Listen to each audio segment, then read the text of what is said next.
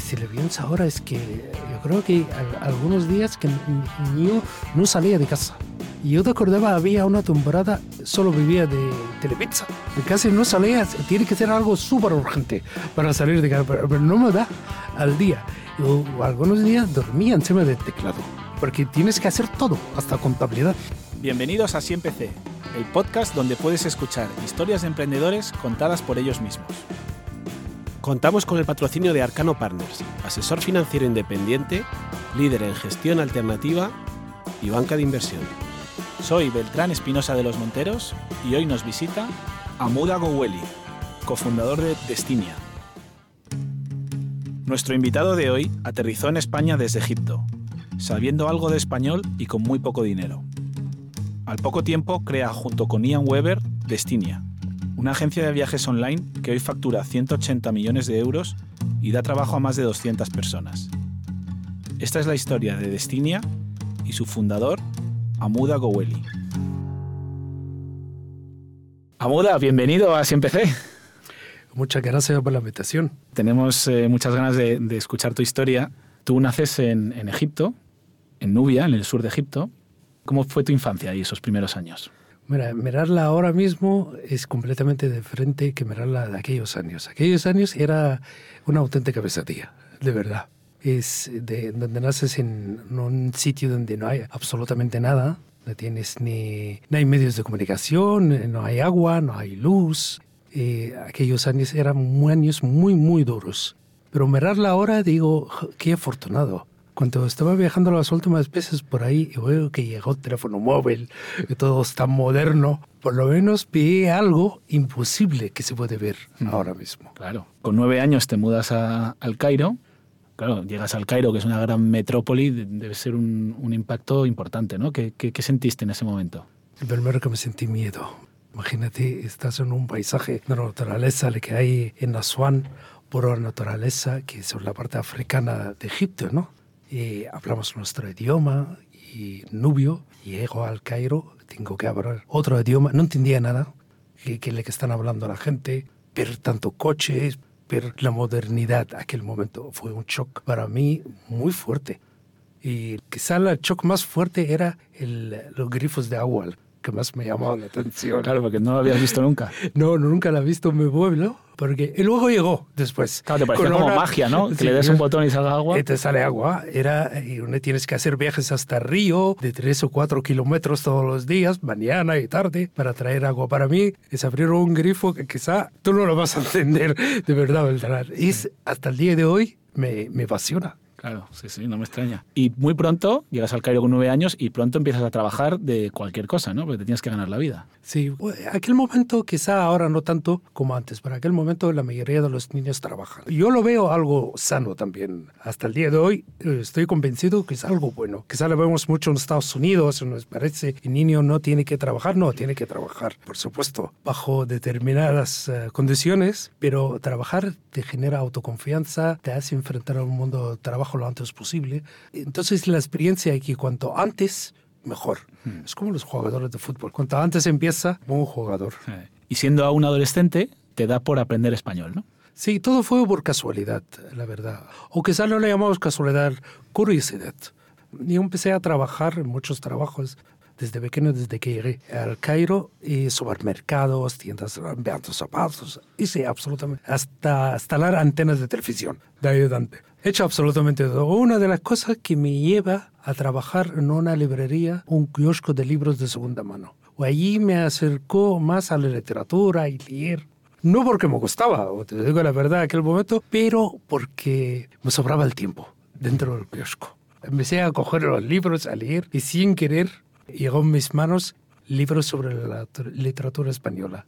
Allí empezó todo y ahí para poder leer de esa literatura española decides aprender español. Sí, no, había un libro que me llama mucho la atención. Estaban hablando sobre un análisis sobre Cervantes, o su libro, no sé qué, la joya de la literatura española. La curiosidad me, me, hizo a buscar este libro, ¿no? A leerlo. No lo encontraba hasta que me dieron la dirección del Centro Cultural Español. Allí a lo mejor lo puedes encontrar. Llegué ahí, mejor sí, lo, tenemos los libros de Cervantes, pero en castellano y veo un cartel que se puede estudiar español, le digo, bueno, me apunto, ¿por qué no? Entonces me aventé por, por dos motivos. Uno, porque es la curiosidad y dos, porque era barato el curso. ¿no? No costaba mucho dinero. Aquel momento no existía el Cervantes que hay ahora. Era centro cultural, pequeño, un piso en el centro del Cairo. Y entonces eh, empiezas a aprender español y después te dan una beca para venir a España a perfeccionar el español, ¿no? Y luego ya empieza poco a poco. Y los primeros años fueron muy duros para estudiar porque no había material. No escuchas radio, no escuchas, no hay prensa, todos los medios que hay ahora, ¿no? Tienes que buscar la vida para, para estudiar español. Y te voy a dar un ejemplo, que una hoja de periódico, yo te acordaba, le pasamos entre nosotros. Si alguien tiene una hoja del ABC del país de aquel momento, se hace fotocopias o lo pasamos uno al otro. E- Era una joya. Y te sabías las noticias de memoria. Efectivamente. Aquí viene la curiosidad, ¿no? Si te aburres, eh, o eso pasa mucho, la gente cuando empieza algo y no sigue la constancia. Y Yo te acordaba, el primer curso que estuvimos unos 25 personas. Acabamos 5 o 6. Esto me ayudó a tener más ventaja, menos alumnos, puedo aprender mejor y tener becas. No porque soy el mejor, porque ah, tengo menos competencia. Entonces la constancia también tiene una parte buena en esto.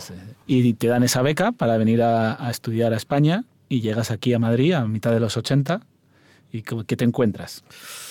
Sí, mi primer viaje en el Cairo fue una cosa, eh, un cambio radical en mi vida, de las cosas que he visto, los coches, lo, lo que te contaba antes. Eso fue como ir a Matrix, ¿no? Llegar a Madrid. Yo me acordaba una de las veces que estaba andando por la Gran Vía de Colegio Mayor, en la Moncloa, por la Gran Vía, y vi el Museo de Jamón, cantidades de jamón. Veo una cosa que nunca le voy a olvidar, cuando o sea, un camarero abre un grifo y sale cerveza. Aquel momento yo estaba convencido que hay tuberías en las calles de cerveza, igual como el agua. Fíjate la, la mentalidad de aquel momento. O estaba yo casi un año cuando volví a Egipto, volví con... Le contaba a todos mis hermanos que en España hay tuberías de cerveza. Vuelves a Egipto y ahí, cuando tienes 18 años, hay un momento que participas ahí en una manifestación, es la época de, de la dictadura de Mubarak, y acabas en la cárcel. Sí, no, no solo yo, éramos un grupo bastante grande, ¿verdad?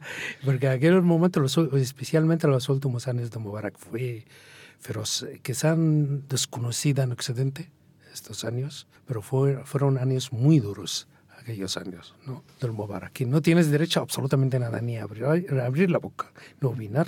Muchas cosas que cuando sales fuera, ves lo que hay fuera, o por qué nosotros no.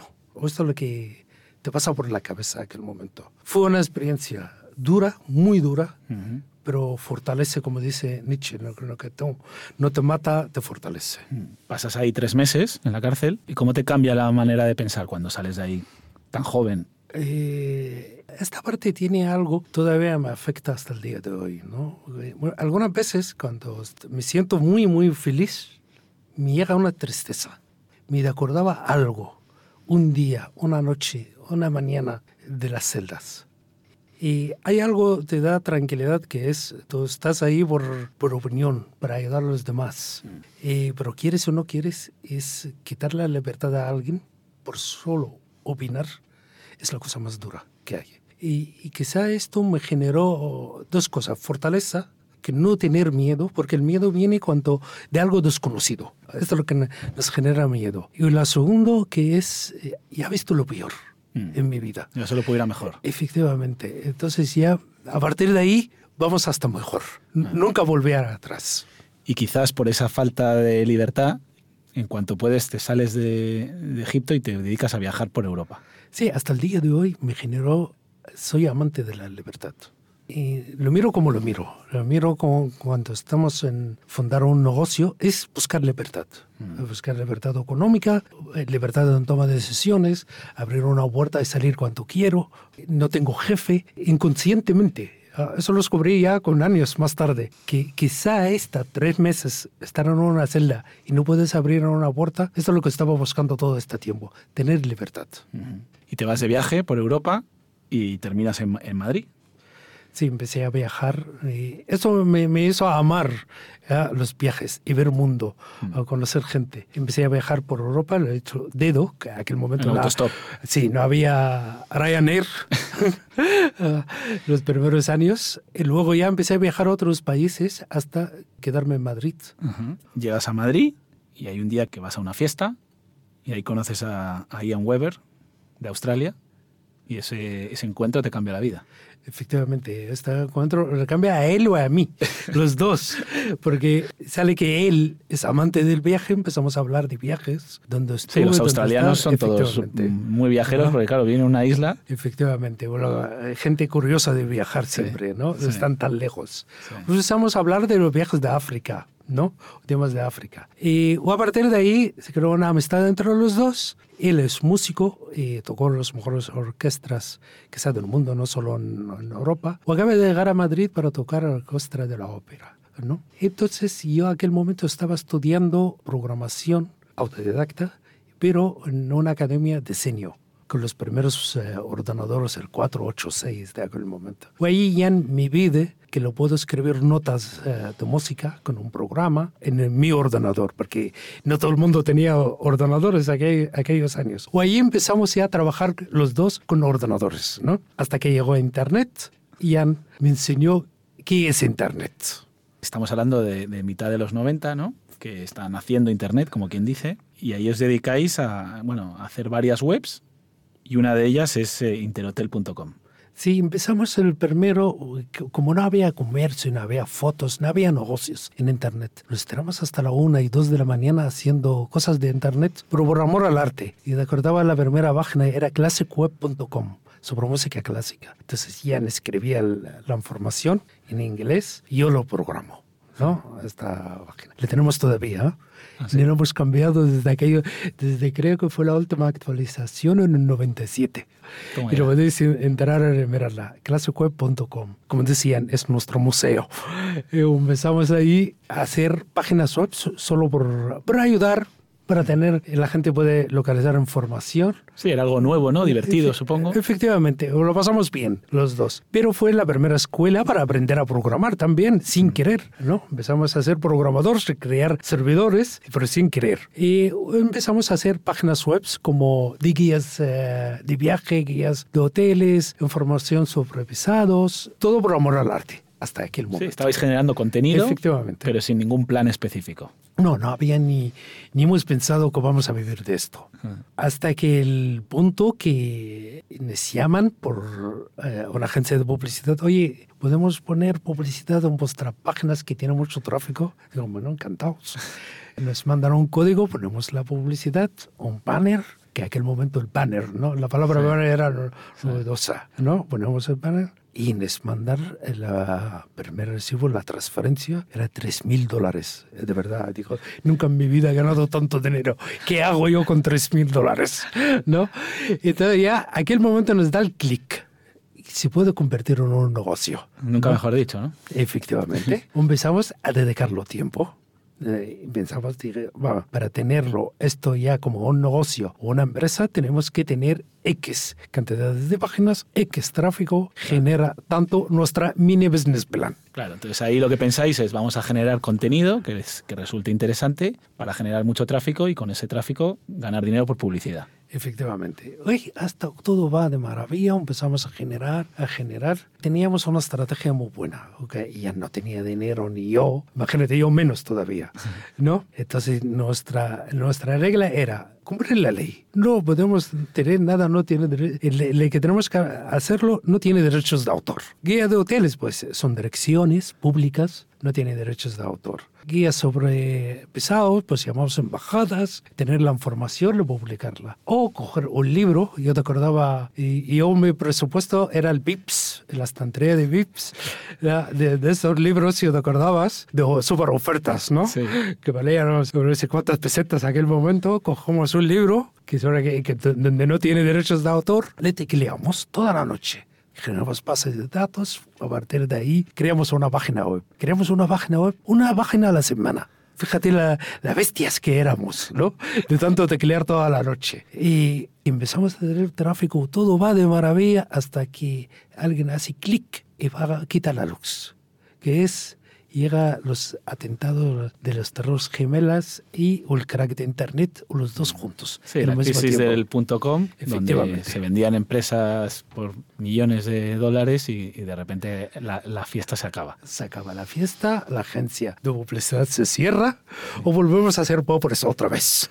Claro, y entonces ahí es el año 2001, ahí tenéis que hacer un giro hasta convertiros en lo que sois ahora, que es una, una agencia de viajes online, ¿no? Sí, y entonces ya en aquel momento pensamos, ¿qué página tenemos que tiene tráfico? Pues enterhotel.com. Entonces decidimos convertir esta página en una agencia de viaje, que en aquel momento no sabemos qué es agencia de viaje. Hasta que hacemos la agencia de viaje, empezamos a intentar convertirlos como los grandes. ¿no? Eh, aquel momento ya acaba de salir Rumbo con Telefónica y Dreams en España. Sí, o ingeniarla Mm. para tener tráfico y tener publicidad, porque no había ni presupuesto, ni para publicidad, ni para marketing, ni para contratar a alguien. Acabamos nosotros, hacemos la programación, el contenido o la reserva también, la atención al cliente. Cogemos el teléfono, respondemos a los clientes. Y así nace Destinia. Efectivamente. ¿Empezáis Ian y tú?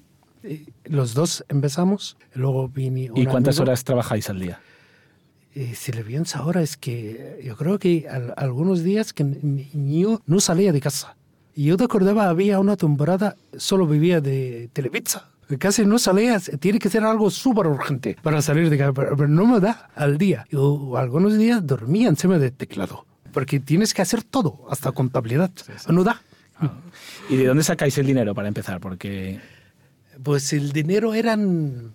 Empezamos desde aquel momento hasta el día de hoy eran 3.000 euros. 1.500 y 1.500 yo te acordaba, o, esto fue el, último dinero que nos quedó de los banners. De los banners.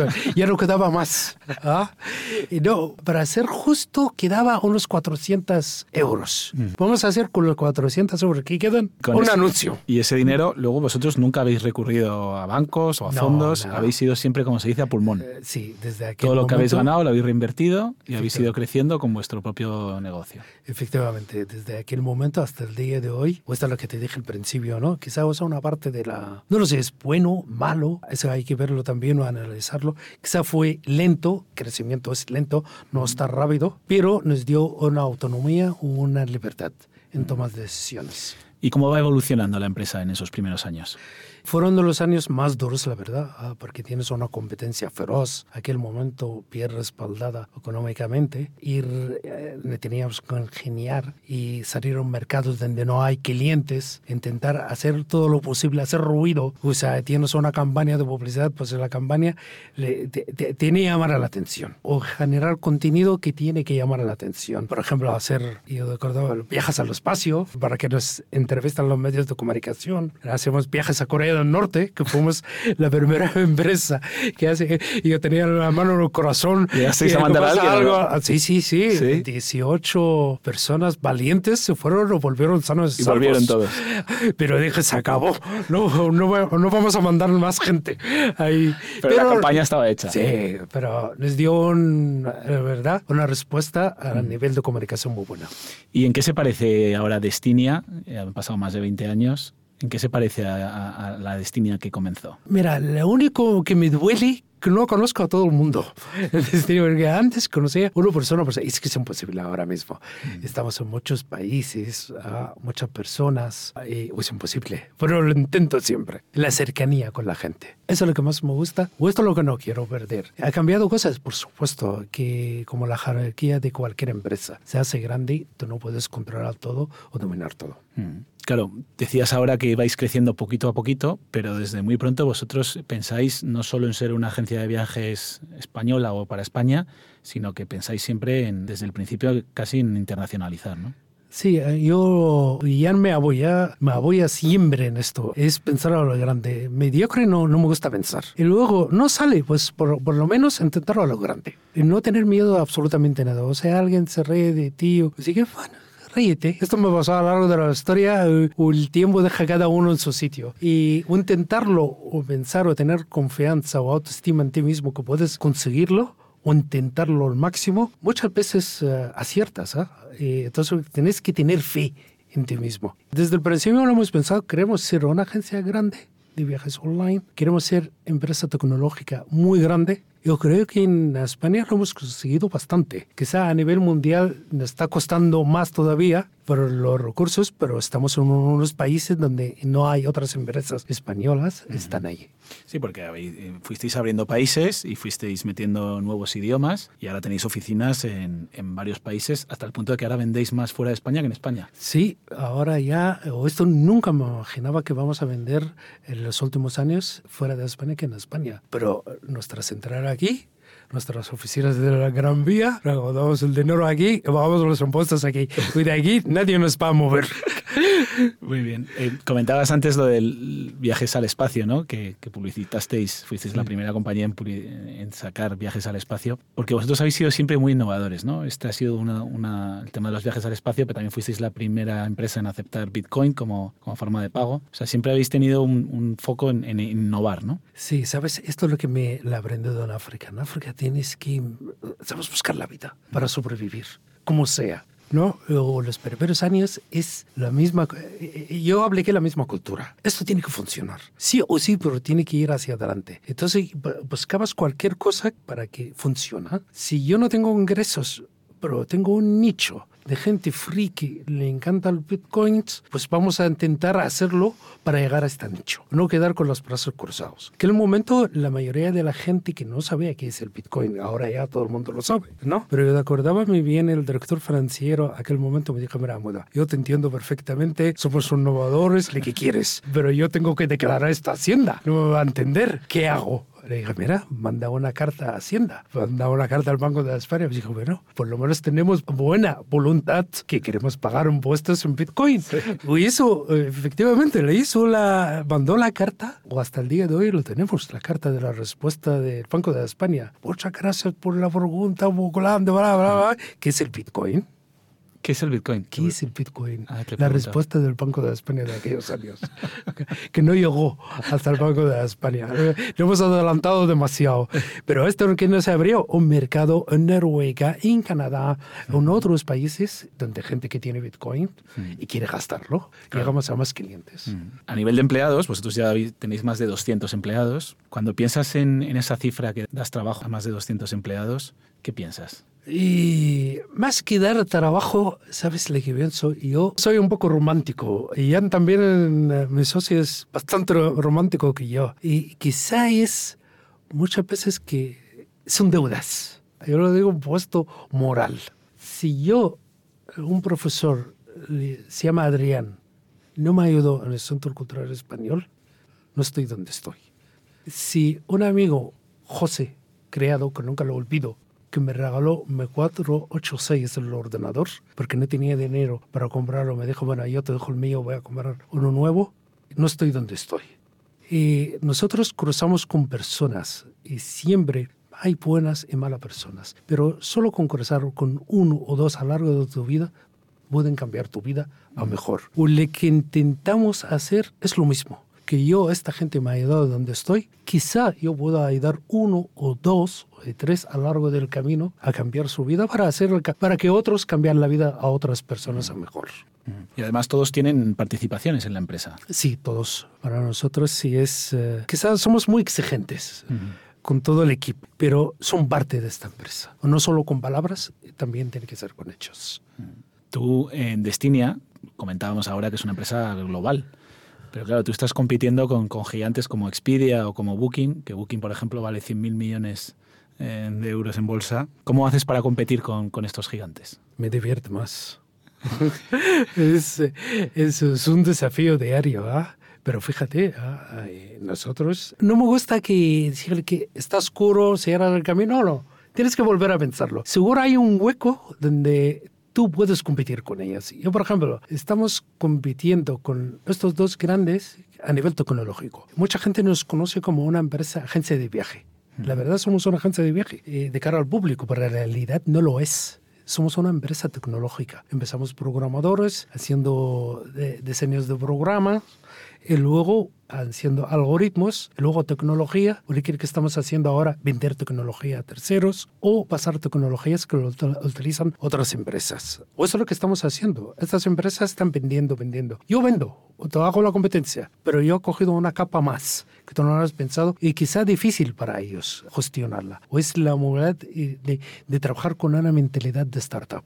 Entonces hemos dividido la empresa en dos, son empresas tecnológicas como empresas de agencia de online. La tecnológica, damos soporte tecnológico a muchas empresas. Aunque sean competidores. Eh, aunque sean competidores, le damos a Booking, damos a Kayak, desde el grupo Booking, toda la tecnología, el vuelo más hotel, por ejemplo, paquete dinámico en toda Latinoamérica, de Kayak, el metabuscador, eso es nuestro cadenas hoteleras como Rui, Eurostar, todo el paquete dinámico que hay por detrás, eso es nuestro también.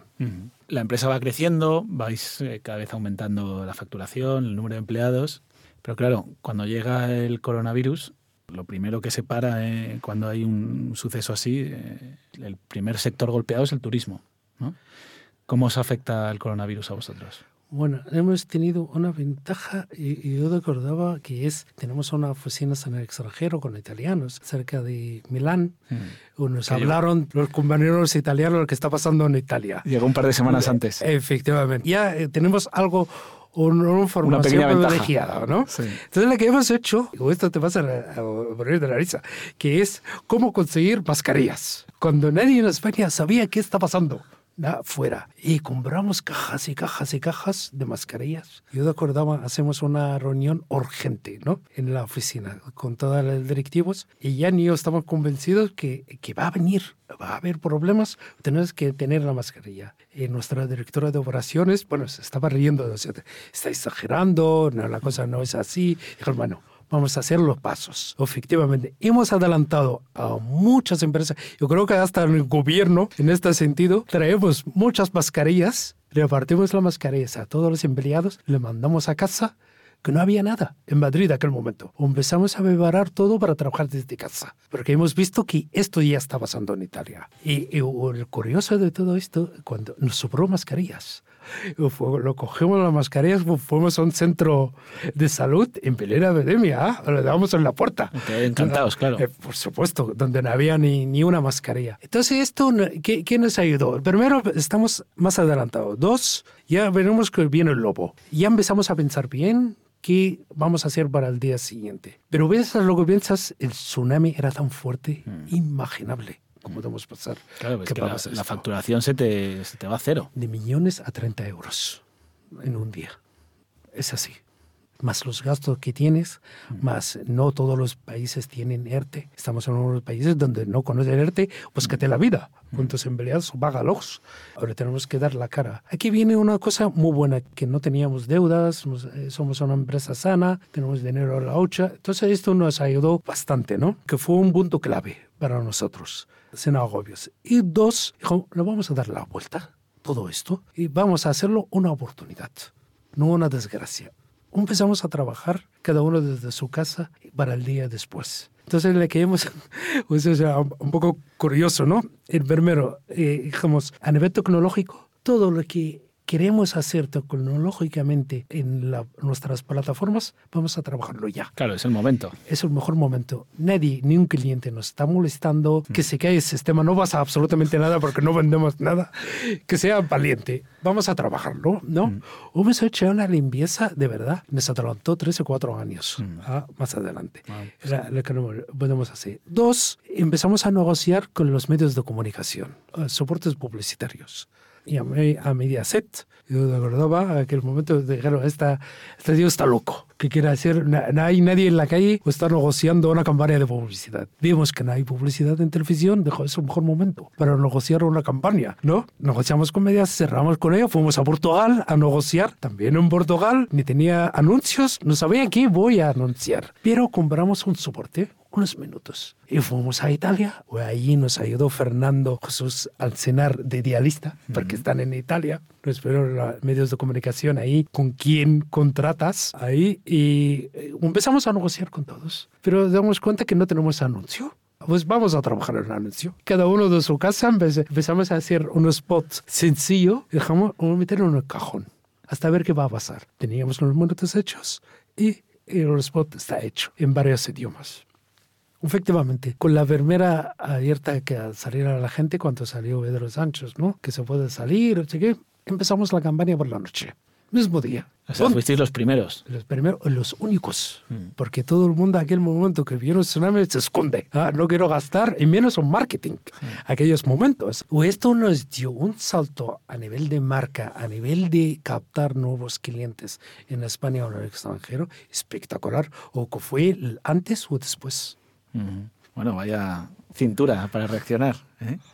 Em, la empresa sigue siendo vuestra, vamos, de, Ian tuya y de, y de, los empleados, ¿no? ¿Habéis tenido tentaciones de vender, lo que pasó en el coronavirus te ha hecho cambiar la forma de pensar sobre eso? Bueno, nos pasó que es en plena crisis que no nos llamaron mucho de que pero quieren comprar, ¿no? A precio de a precio de, de derribo. efectivamente, ya somos viejos ya en esta situación. a partir de ahí empezamos a salir nosotros. Dije, a lo mejor lo compramos nosotros, ¿no? Porque no vamos a salir a buscar o, o hemos salido a buscar empresas, ¿no? Para comprar. Pero se quedó ahí en punto muerto que no porque, ¿sabes? No es nuestro, desde el principio, no es nuestro objetivo principal.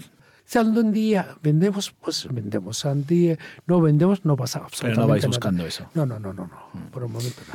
Cuéntanos un poco tu día a día como, como CEO de la empresa, ¿no? Porque, o sea, supongo que tendrás mil cosas que supervisar. ¿Cómo, cómo te repartes el tiempo? Quizá ahora muchísimo menos que antes, ¿no? Y ya ni yo. Eh, lo bueno aquí, eh, para tener un buen empleado tienes que tener un buen jefe. Eso es fundamental. para nosotros es formar un equipo directivo y de todos los departamentos responsable y buenos profesionales. Esto es lo que intentamos siempre trabajarlo. Creo que lo hemos conseguido. O esto nos quita tiempo porque antes hacías el día a día de todo, ¿no? Ahora no. Ahora es más para pensar, para estrategia, para otras cosas. Ya tienes que subir otro nivel, ¿no? Cada tiempo te exige algo completamente diferente. O en este sentido, yo creo que tengo más tiempo para pensar ahora. ¿Y cómo os manejáis, Ian y tú? ¿Cómo os, eh, dividís las cosas? No, dividimos las cosas en más en la parte financiera y también en la parte tecnológica yo toda la parte que es el día a día o parte de marketing, nuevos mercados, pero no es, no lo tenemos dividido. La única cosa que tenemos muy buena, nunca hemos peleado. ¿Ah? Eso tiene mérito. Y después de tantos años, sí, mucha gente me lo dice, ¿ah? pero ¿sabes por qué? El, el, truco aquí es ser generoso con tu socio. Yo para mí mi, mi socio es sagrado, ¿ah? encima de todo. Entonces, y, y si le voy cansado, lo mando a casa. Si lo veo triste, pues intentar subirle el ánimo y no pensar el mío mío, ¿no? ¿Qué te doy a ti? ¿No? Ser generoso y cerrar los oídos a todo lo que hay alrededor. Sea novio, novia, mm. eh, mamá, papá, ¿no? Tú estás trabajando mucho, tu socio no está trabajando. Aléjate de esto. Esto te contamina relaciones o eso es muy peligroso. Mm. Bueno, vosotros habéis tenido un éxito indudable eh, después de veintipico años desde que empezasteis. ¿Cuál crees que es la clave del éxito que habéis tenido vosotros? Y constancia, innovación, hacer el bien. Créeme, hacer el bien es muy rentable. Muchas veces intentamos hacer cosas no solo por dinero, porque nos gusta, porque puedo ayudar. Yo te voy a dar un ejemplo. Yo vengo de una cultura africana, o cultura africana, tú no eres tú tú, los 50 mil de tu tribu que hay alrededor, eh, que no lo puedes quitar de encima, ¿no? Ah, vienen contigo, es parte del paquete, ¿no? Nuestro pensamiento es pensamiento grupal, no individual. Cuando viene en Europa, ese pensamiento es individual. Y me costaba, no lo entendía, me costaba hasta aceptarlo, ¿no? El principio. Pero con los años te das cuenta, el pensamiento grupal es muy bueno.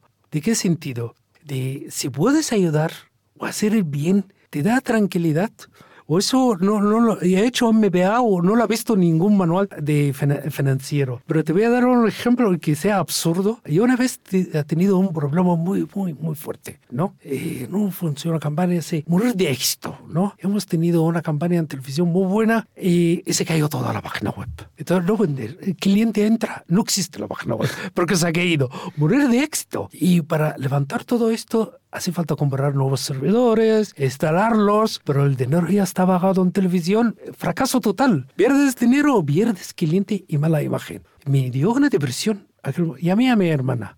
Uh, dijo, mira, mi hermana, mira, mira, tú estás ayudando a mucha gente en el pueblo, no sé qué, esta gente tiene una energía positiva, no te va a pasar nada, vamos. De verdad, yo sabía que todo mentira, ¿no? Me está dando ánimo un falso. Pero le creí, dijo, algo para engancharse. Y te digo la verdad, a los tres o cuatro meses empezamos a doblar y no entendía por qué. Las ventas. Digo, no sea la energía de mi pueblo del río, puede ser. Entonces muchas veces lo cojo como una excusa, ¿no? Hacer el bien es rentable también. Tú aparte de, ayudar a la gente de tu pueblo, además tienes un proyecto muy bonito que es que estás ayudando a, desarrollar startups en, en, Egipto, ¿no? Cuéntanos un poco de ese proyecto. Sí, tenemos un hub allí en, eh, en el Cairo que quería abrir un poco más en África también, en Uganda, pero llegó la epidemia, todo, paró todo el plan, pero está en mente. Ah, pues espero que pronto podemos saltarlo un poco más. Pues yo no he tenido muchas oportunidades de gente que me ayuda, como ha tenido oportunidades de gente que me ayuda. Cuando más ayudas, hay más posibilidades. Tú no vas a cambiar, pero quizá cambias a una persona para cambiar los demás. No hace falta cinco ni seis. ¿eh? Con solo una persona puede cambiar algo, ya es mucho. Estoy buscando a esta persona en cada proyecto que estoy haciendo.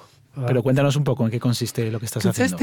Eh, hemos cogido como coworking un sitio bastante grande para dar todas las posibilidades a nivel de medios, desde el desk, hasta programas, software, a gente joven que pueden hacer, empezar a arrancar sus startups. Quizá para aquí es, no, es algo diferente, ¿no? Las es que ahí no existe. Claro. No, existe. ¿Y habéis tenido ya alguna historia de éxito? Pues si explicas, ah, hemos tenido una historia que se han ido ya a Estados Unidos, eh, se han ido todo, todo el equipo. Y o hay una, pero no puedo adelantarla, espero también tiene un éxito muy bueno. Ah, qué bien, oye, pues enhorabuena, nos encanta, nos encanta ese proyecto. Y, cuando ojalá que puedo llevarla a más abajo en otros países en África. Muy bien, vamos con las tres últimas preguntas que hacemos a todos nuestros invitados. Eh, nos las trae nuestro patrocinador Arcano Partners, que es líder en gestión alternativa y banca de inversión. La primera pregunta es que nos hables de alguien a quien admires o que hayas admirado en tu vida y que haya sido un, referente para ti. Mandela. Mm. No, hace falta, no, hace falta, explicarlo. No, no, hasta que fui un viaje me fui hasta estar en su celda, porque tenemos una cosa en común, claro. ¿no? Eh, ese es el primero, es una persona que sabe perdonar. Mm, ¿ah? Sí, Con un corazón. Y yo, yo, te acordaba, y, hay, he leído muchos libros sobre él, pero como es el Mozart de la política. Mm. ¿Algún libro, tú que has trabajado en una, en una librería de segunda mano, algún libro que nos puedas recomendar que, que te haya servido a ti o que te haya inspirado?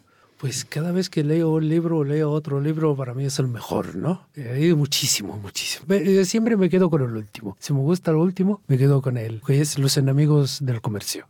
No lo conozco. Eh, son tres volúmenes, te advierto, cada uno casi de 800 páginas. Ah, estoy con el segundo ahora mismo. Los enemigos del comercio. De Amigos del Comercio de Antonio Escotado la, la, historia del comercio desde el principio y llega a la segunda parte que es socialismo o el comunismo y eh, en esta parte, la, la tercera todavía no, no, no, la he leído, pero la primera desde Grecia hacia la Revolución Francesa, la verdad, muy interesante.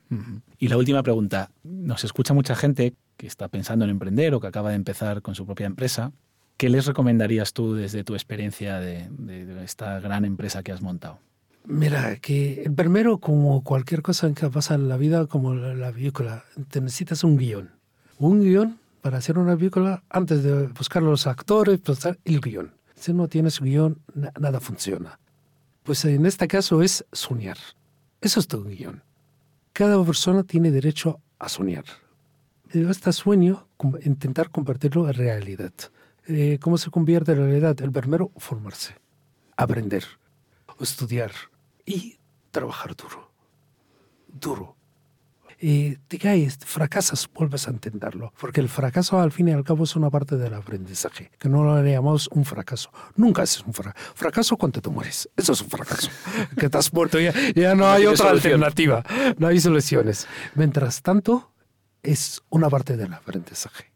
Muy bien, pues con esto llegamos al final. Amuda, muchísimas gracias por venir. Nos ha encantado tenerte y te deseamos que sigas teniendo tanto éxito.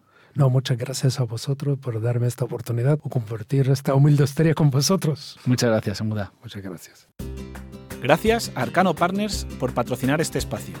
Arcano Partners apoya a los emprendedores. Si queréis estar al día, podéis suscribiros a nuestra newsletter en nuestra web asiempc.com.